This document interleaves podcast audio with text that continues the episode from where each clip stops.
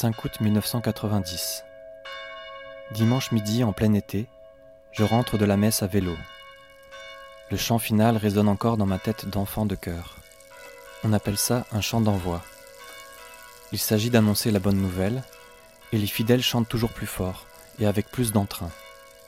Ce n'est pas péché que de vouloir rejoindre plus vite, famille, amis, poulet rôti ou barbecue. Quelques minutes séparent l'église de notre maison. Toujours la même route, mille fois empruntée.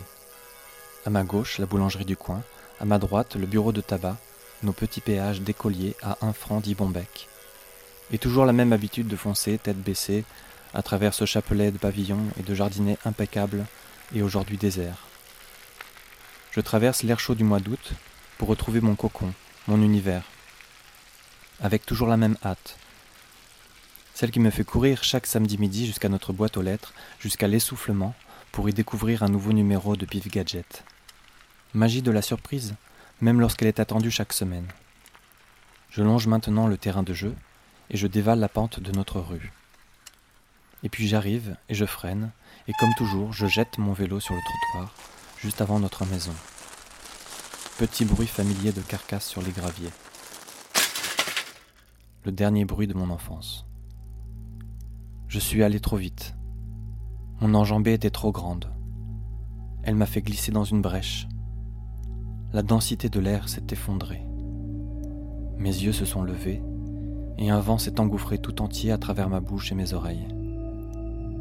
Au-dessus, midi brillait toujours du même éclat, indifférent à toute chose.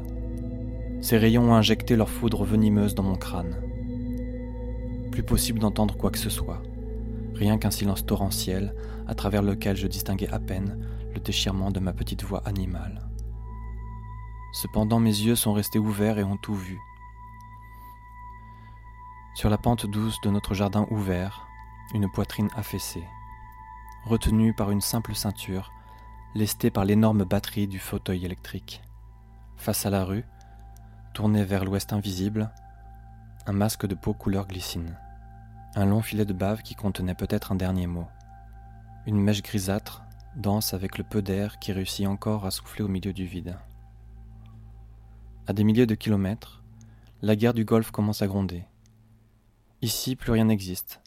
Mon père s'est envolé comme une oie sauvage, loin des amarres de son fauteuil roulant, loin de moi, qui continue d'être emporté par la vie. Dans un mois, je rentre en sixième. Fin du premier chapitre.